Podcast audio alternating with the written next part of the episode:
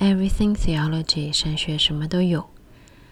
刚过父亲节，我也想到一些我跟我爸爸之间的信仰互动。不知道在收听的你，你的爸爸或是妈妈是跟你一样的信仰吗？那在我爸爸他嗯生病的前后呢，嗯，有一天他就跟我聊到我们郭家的一位祖先，他叫郭忠福，是福建泉州南安人。这些是根据维基百科的描述，我几乎就把它整整段扣下来。啊，郭忠福这位祖先呢，他生于后唐同光年间，也就是西元九百二十三年左右，诞辰为二月二十二日，全家世代居住于郭山脚下，也就是那座山，应该就是以郭姓的这个聚落，嗯。可能是那个聚落的一个重要的山，嗯，或是它的重心，或是它的具有神圣性。那郭忠福从小就十分孝顺，他在清溪，就是今天的泉州安溪，为杨姓的人家放羊。所以呢，郭忠福这位祖宗呢，他是一个牧羊人。那他呢，在放羊的过程中呢，会思念双亲，便。跑回南安的家中侍奉父母，这样看起来呢，就是他工作的地点跟他呃父母居住的家是有一段距离的，所以他就在他的职场跟他的家庭当中有一些的矛盾挣扎。那他的父亲去世后呢，因为家中贫困，没钱买地安葬，所以郭忠福啊，他放羊时总是十分的伤心。那这时候呢，有一位善良的人，这位是一位堪舆师，也就是呢，对于这个天干地支是这样吗？就是对于五行、对于风水十分了解的这个啊专业人士，觉得他很孝顺，便向他指出一块吉地，就是吉祥之地。郭忠福呢，便向杨家老人，就是他的。老板求告，将父亲安葬在那里。之后呢，他就回到老家，专心侍奉母亲。到十六岁时，啊，剧烈的变化临到了我们这位祖宗郭忠福。有一天，郭忠福突然带着酒，牵着牛，登上郭山山顶，坐在古坛上退化升仙。酒只剩下酒坛，牛只剩下骨头。母亲赶来时，伸手拉他的左腿，因此后来塑像的人就将他的形象塑造为右腿盘起、左腿下垂的样子。所以呢，这边提到塑像的人呢，就知道这位郭忠福后来呢，成为了这个啊、民间师傅雕刻的对象。那他变成什么呢？之后他的身份变了。郭忠福退化升仙后。就时常在啊人民间的呃人士的梦中显灵，于是乡人就在郭山上为他建立了将军祠。这边就很有趣了，他就从牧羊人变成了将军。郭忠福呢，他变成了谁呢？他就变成了大家可能有听过的广泽尊王。广大的泽就是袍泽，就是水泽。象征着湿润的土地啊，尊王。那这边呢，我想说啊，就是登上山顶升天，似乎是人类信仰的共同语汇。刚才我们听到他带着酒牵着牛登上山顶，大家是不是会想到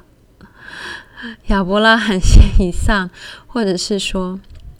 我们圣经里面许许多多人与神会面，需要攀登的圣山，比如说摩西，比如说以利亚。所以呢，升登上山顶是人类信仰的共同语汇，这是我从内心深处的感受。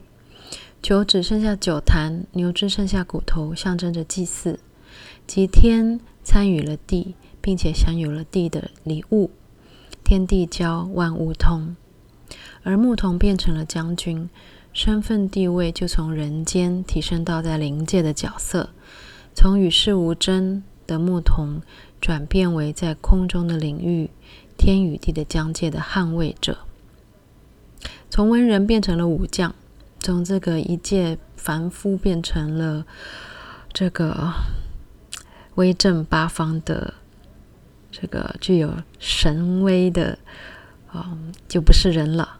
所建立的。守护人民的无形军队，捍卫的是领土与人民的平安健康。所对抗的对象，就是意图侵害的势力，无论是在世上的血肉之躯，还是在空中的哦灵界的势力。而这个立体化的宇宙与领域观，可以说是跨文化的，即便形成看似空泛的玄学与宗教。实际上呢，是源自人类内心深处的真实需要。将军能够熄灭火灾，就好像我们现在打电话给一一九一样。人在那个时候没有一一九的时候，没有消防队的时候，就是求告将军。这个呢，将军呢能够介入民间乱世，哪里有混乱，也就是 chaos，哪里就需要神的护佑和征战。而这个，我跟我的爸爸呢，就是他跟我提到我们这位祖先，他讲的这些故事的时候，我也一边在查维基百科。那时候呢，我已经神学院快要读完了。那其实，身为一辈子都几乎是基督徒的我呢，对于听到家里面有一个祖先成为神仙呢，当然是有一点百感交集的。因为我们的呃，我们家是郭子仪的第四十，我是第四十五代，我爸爸是第四十四代的子孙。那我们的郭子仪呢，传说是唐代的第一位基督徒，也就是因为当时呢，唐代的，呃呃，这个文化风，这个是非常兼容并蓄的，广纳百川，也是非常奔放的，嗯，所以在宗教方面呢，这个唐代的。皇帝呢，对于西方来的呃景教宣教士，也都是采取一个开放的态度。加上当时有这个嗯呃安史之乱的一些问题，所以当时我的祖宗郭子仪他就呃采纳了这个呃西方的宣教士，也就是波斯的，诶是波斯的宣教士，景教的宣教士来呃。和他们的军队吧，来帮忙打仗。那传为美谈，也被写在这个景教流行中国碑的这个碑文上面。所以呢，我心里觉得是很错愕，因为这个如果这当中信仰真实，并且都有传承下来的话，我可能就是第四十五代的基督徒了。可是显然不是这样呀，那。嗯，所以呢，我爸爸跟我在谈论我们郭家祖先的时候，我们郭家祖先有郭子仪，有郭忠甫这位广泽尊王呢，我也是觉得，然后非常感慨，也非常的有趣。那我爸爸呢，他也，嗯，我们在我年轻的时候，小时候，我们每次讲到信仰的东西呢，我跟我爸爸都有很多的对抗，很多的争执。那我爸爸是非常理性的一位。工程师啊，而且他也不太喜欢啊，我们采纳所谓的西方宗教，成为基督徒。那嗯，他应该也知道，我都不太喜欢去庙宇这些地方。不过，他既然讲到我们郭忠福这位祖宗呢，他也邀请我去，就是我们家在饶河街附近，那个饶河街那边有一个有名的呃寺庙。那因此，我们就去那里。我爸爸说，我们祖宗在那里有可以找到我们的祖宗，我就陪他去。那真的在那一大堆，不知道是不是上百尊的神明当中，就看到了这个跳咖的，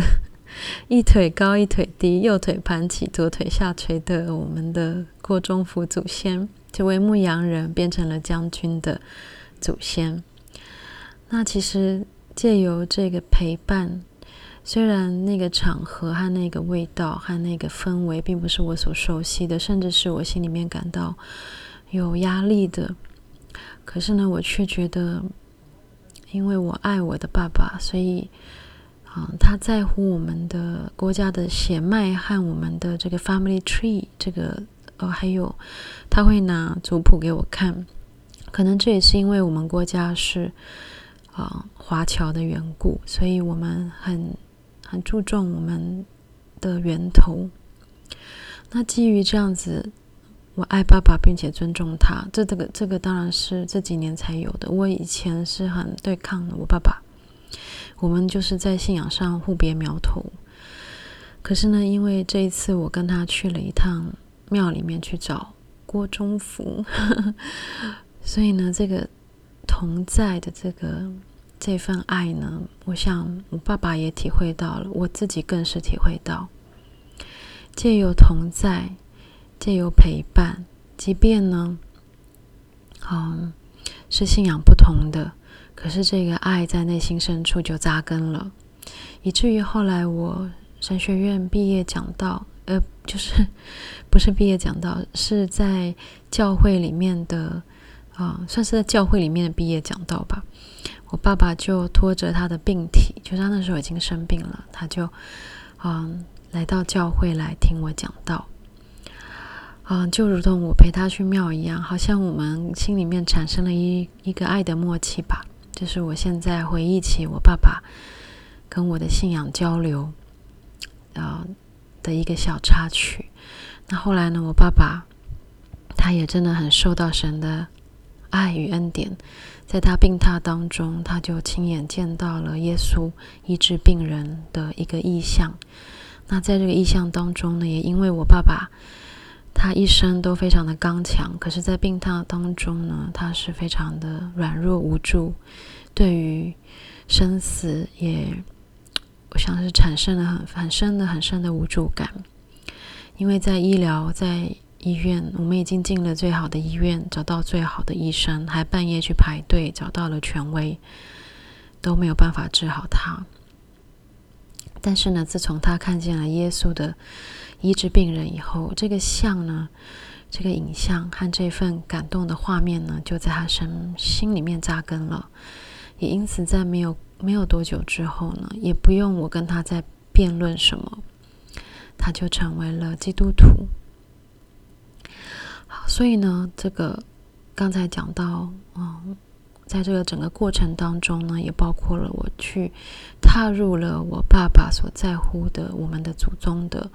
这个在庙宇里面的被被奉祀的这个这个场域。那也让我能想到这个信仰的渊源这件事情。我们毕竟是华人，那我们生活的地方，嗯嗯，我们大部分身边的人都是没有信主的。那我们常常为了护教的缘故跟他们壁垒分明，可是有什么样的契机，或是有什么样的心心境，能够让我们站在他们的角度来看看不同信仰他们内心的需要呢？那刚才讲到说哪里有 chaos，就是哪里有乱，哪里有灾病，哪里就需要神的护佑和征战。这个其实就是跨种族、跨宗教、举世皆然的。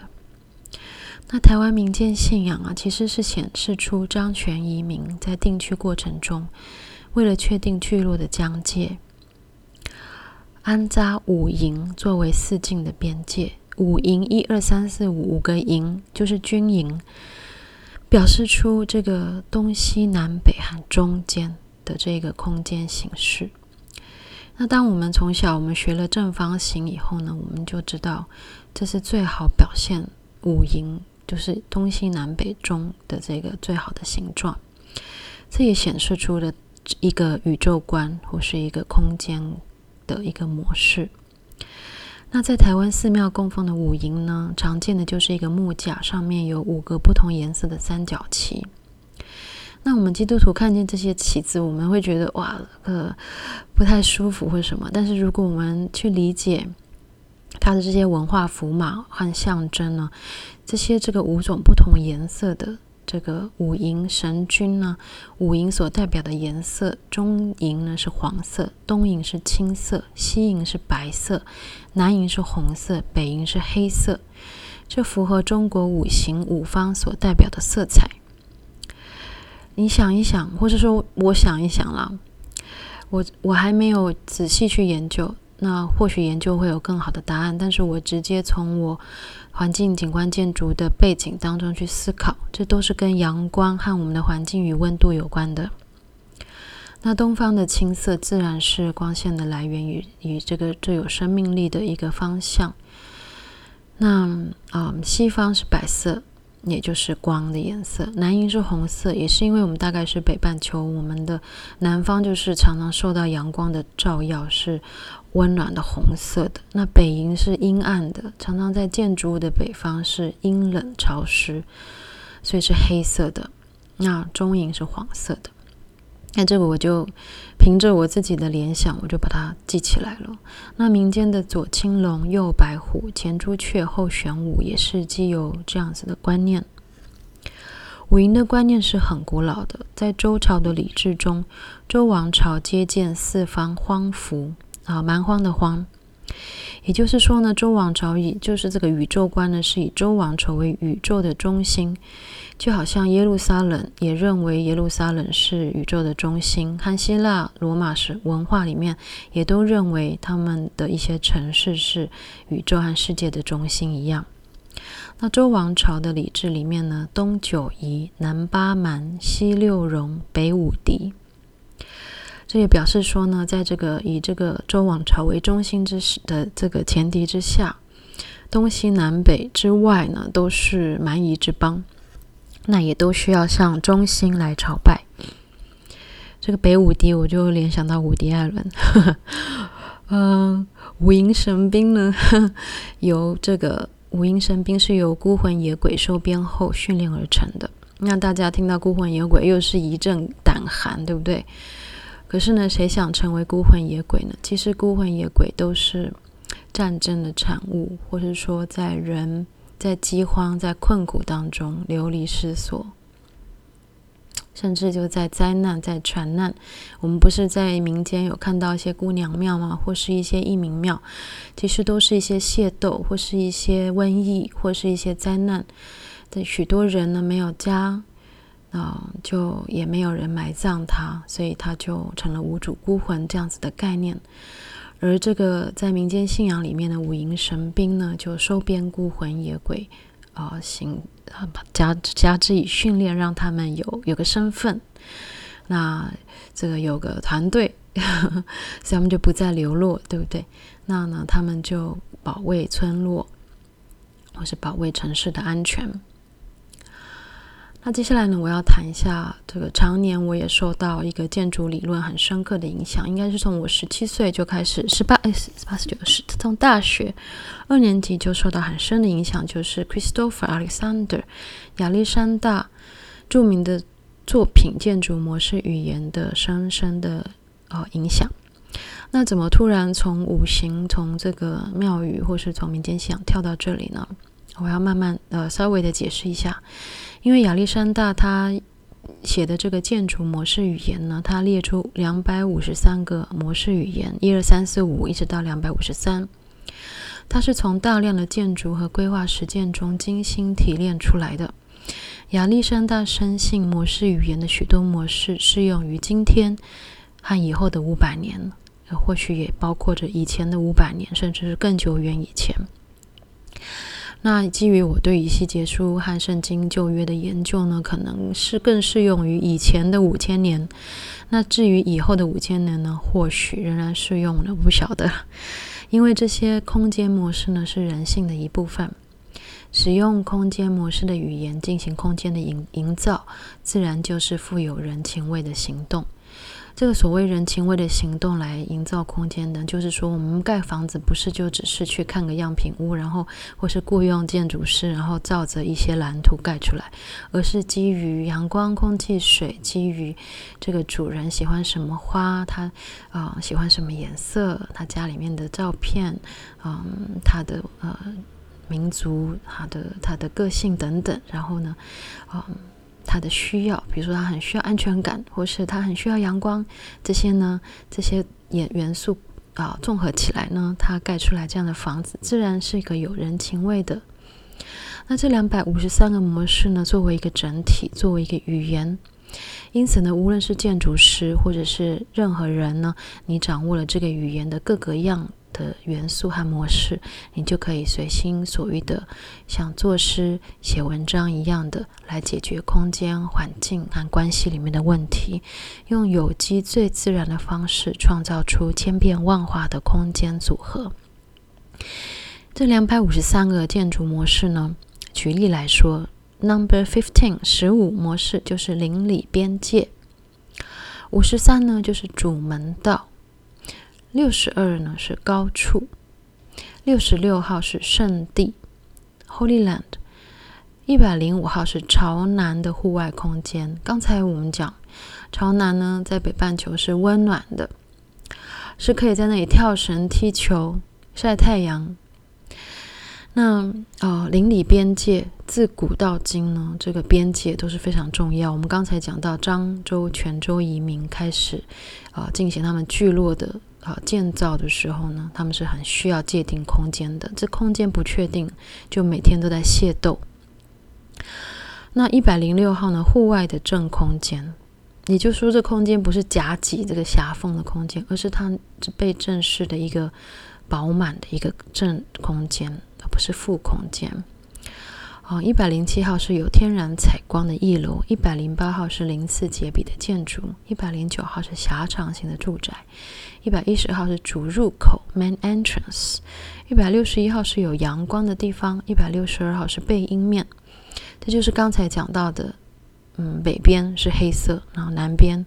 哦是红色。的这个五行呢，其实呢，也就像是亚历山大的模式语言一样，它就是观察着啊、呃、日月，观察的人在空间，在这个地球表面，在在啊、呃、建筑家在经营家的时候呢，啊、在环境里面观察到，也就是身亲身体会的。那两百一十一号是加厚外墙，两百一十二号是角柱。两百一十三号是柱的最后分布，也就是说呢，建筑物很重要的柱，它的结构、它的承重，柱子非常非常的重要。它不只是隔间，它真的是啊、就好像我们在地震的时候，我们就要想说，这个要往最安全的地方去躲，楼梯间呐、啊，呃，还是这个电梯啊，就有有啊、有很多的这个物理上面需要去讲究结构的安全。那所以柱子呢，它非常非常的重要，它自自然就有它的象征性。就是所罗门王的圣殿也门口的两根柱子，它也有它的象征性，像是镇守或者是护卫，或 或者是在结构上面，或者是在结构上没有功能。无论如何，它都让进入这个空间的人感受到这个神圣空间的氛围。那这些模式呢，对于形塑好的空间至关重要。在现在，我们基本上是安全的，这个有国家啊、政府，有警警察单位，这个有消防单位，基本安全满足的情况下，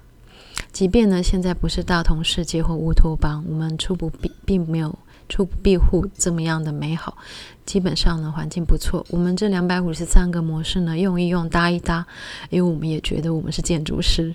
可是呢，在古代呢是非常需要防御力的。那这需要防御力的空间或是社区的建筑上，这些两百五十三个模式就没有看得这么简单，这么舒适。这些模式每一个都是非常非常的关键的。那我们在圣经当中其实也都可以看得见，比如说以西结书三十七七章，很著名的啊意象，也就是枯骨复活的意象。上帝复活了以色列全家在战争中死亡的骸骨，赋予他们新生，重新收编整顿，成为了军队，使他们不至于成为孤魂野鬼。以西结书圣殿规划的关键经文，在以西结书四十三章十到十二节。这边说：“人子啊，你要将这殿指示以色列家，使他们因自己的罪孽惭愧，也要他们量殿的尺寸。他们若因自己所行的一切事惭愧，你就将殿的规模、样式、出入之处和一切形状、典章、礼仪、法则指示他们，在他们眼前写上，使他们遵照殿的一切规模、典章去做。殿的法则乃是如此。”殿在山顶上，四围的全界要称为至圣，这就是殿的法则。所以，我们刚才讲，就是台湾民间的这个五营的这个宇宙空间观，其实，在圣经里面，我们也看到很类似的观念。这都是基于人生存和生命里面最深、最深的需要。我们称基督是主。也是因为我们生命的四境需要平安，主是中心的地位，基督是主，如同圣殿在山顶上，在全境的中心，四方形的中心点上，也就是基于这样的几何和空间概念，立体的宇宙观，规划了以西结书和约翰福音些新耶路撒冷的城市规划。在圣经当中，我们也看到这样的宇宙观，嗯。在文本里面有许多的呈现，如《约书亚记》二十一章四十四节，耶和华照着向他们列祖启示所应许的一切话，使他们四境平安。他们一切仇敌中，没有一人在他们面前站立得住。耶和华把一切仇敌都交在他们手中。历代志下十四章七节，他对犹大人说：“我们要建造这些城邑，四围筑墙，盖笼。”盖楼、安门、做栓，地还属我们，是因寻求耶和华我们的神。我们既寻求他，他就赐我们四境平安。于是建造诚意，诸事亨通。历代志下十五章十五节，犹大众人为所起的事欢喜，因他们是尽心起誓，尽意寻求耶和华。耶和华就被他们寻见，且赐他们四境平安。历代志下二十章三十节，这样约沙法的国得享太平，因为神赐他四境平安。历代历代志下三十二章二十二节，这样耶和华就西西家和耶路撒冷的居民脱离亚述王西拿基立的手，也脱离一切仇敌的手，又赐他们四境平安。所以四境平安呢，不只是我们在民间信仰、在庙宇里面看到，在拜拜里面的祷词里面看到，这更是我们基督徒所共享的内心的祷告。四境平安，也就是古代以色列诸王以及诸民族共同的需要，也就是平安。Shalom。抵抗力概念上呢，是内外的对抗，是一个战争的概念。如我们现今的防疫，我们每天在新闻里面听到超前部署，用的也就是战争军队的语言，在我们里面的比外面更大，这也标明着主体内外的张力。生命有中心，中心有生命力，有四境，四境需要平安，需要防御力，这是所有生命的基本模式、基本需要。也就在这个需要之上，人封神。赋予已故的善良先人均阶保护乡里，寻找上帝，形成了我们所见的各色各样的宗教民俗。今天呢，讲到这边，我最后我的结论或是建议，也是我自己的经验和提醒，就是基督徒啊，应该要增进能够读懂民俗的素养，如此就能够解弊。那个弊就是障壁的弊，这是来自于荀子。就又如同这个启蒙的概念，也就是光照进了我们内心，扫除了黑暗。我们所看见的这个民俗当中的黑暗，有时候不是民俗本身有黑暗，而是我们自己内心的黑暗。我们不明白，我们不理解，也不愿意，或是感到恐惧，对不对？那如果我们能够读懂民俗，我们拥有这样的素养呢，我们或许就能够解弊，也能够除魅，因此能够无惧。耶稣来不是常常说不要害怕吗？那我们都是人，人人需要主。生活在华人的民俗生活圈，若稍加接触与思索，便能更懂民间信仰之心。在借由增进对空间模式语言的理解和训练，如同我刚才所解释的亚历山大，他认为所有这个世间，不管是古近东，还是所罗门王圣殿以西结束的圣殿，或者是任何帐帐幕。啊，或是这个民间考古挖出来的东西，或是中国的，或者是客家人的，或者是泉州、漳州人的，我们这些所有所有的房子，或是我们现在的豪宅，我们的建案，这些空间模式其实都有迹可循，甚至是都可以归纳，就是可以找出其中，嗯的模式语言，都是基于人最基本对于阳光、对于生命的需求。因此，能够增进对空间模式语言的理解和训练，我们就能够进行解码，或是解构和结构，也就能够解蔽、除魅、无惧，找到共通人性中人寻找神的精神根源。对信仰不同的灵舍呢，从上对下，或是里外泾渭分明的这个敌我对干关系呢，能够转变成为共享爱的一个灵舍关系。也就是我们本来以为我们就是天堂天这个这个光明之子，那我们看其他的信仰，我们就是往从好像从上往下看，好像看到地狱和黑暗一样。可是事实上呢，神也是这么看呢？也是也是这么看吗？对，这是一个问句啊。如果我们换个角度，其实他们就是我们的邻舍，共享一片土地，啊，共享神所赏赐的阳光，嗯。这也是亚历山大所说的，在人性的空间里面找到人情味，也是上帝所爱惜的，横跨不同信仰之间的之间的人情味吧。